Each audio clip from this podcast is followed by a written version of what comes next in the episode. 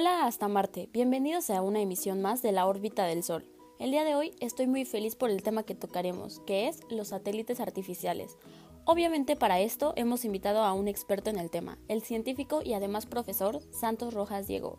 Hola Diego, ¿cómo estás? Hola Ashley, estoy contento de estar aquí. Te agradezco mucho por venir. Ahora, ¿nos podrías introducir un poco al tema de los satélites? Claro, mira, los satélites artificiales son cualquier objeto no natural que orbita alrededor de un cuerpo celeste. Estos objetos tienen objetivo simple, entender mejor el universo. A diferencia de los satélites naturales como la Luna, los satélites artificiales son construidos por los seres humanos y se encargan de moverse alrededor de estos satélites naturales. Y una pregunta, ¿los satélites artificiales poseen alguna característica que nos puedas mencionar?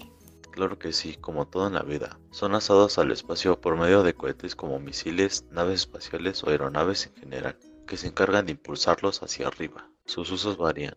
Algunos son útiles para elaborar mapas, otros para tener información específica de la Tierra u otros planetas y unos para recopilar datos que ayuden a prevenir las condiciones del tiempo en el planeta. Teniendo en cuenta estas características, nos podremos dar cuenta que se está hablando de un satélite artificial. Ah, ok, así es más sencillo poder estar informada.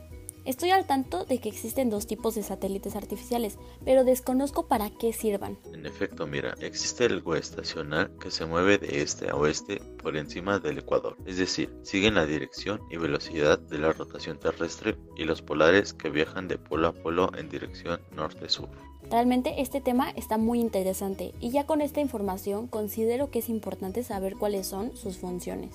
Sí, sus funciones constan en las científicas y las aplicadas. Las científicas constan en el estudio del espacio, de la radiación, de los planetas y las aplicadas constan de la observación meteorológica, espionaje militar, telecomunicaciones, teledetección, etc. De igual forma, constan de dos partes básicas, la antena y la fuente de alimentación. La primera es la que envía y recibe información, en tanto la fuente de alimentación puede ser baterías o paneles solares, los cuales proveen energía a la máquina para seguir funcionando. Básicamente, estos serían los temas más relevantes para estar informados de los satélites. De verdad, te agradezco Diego por darnos esta información tan importante y también por tu tiempo. Me alegra estar aquí para ayudar. Espero verlos muy pronto.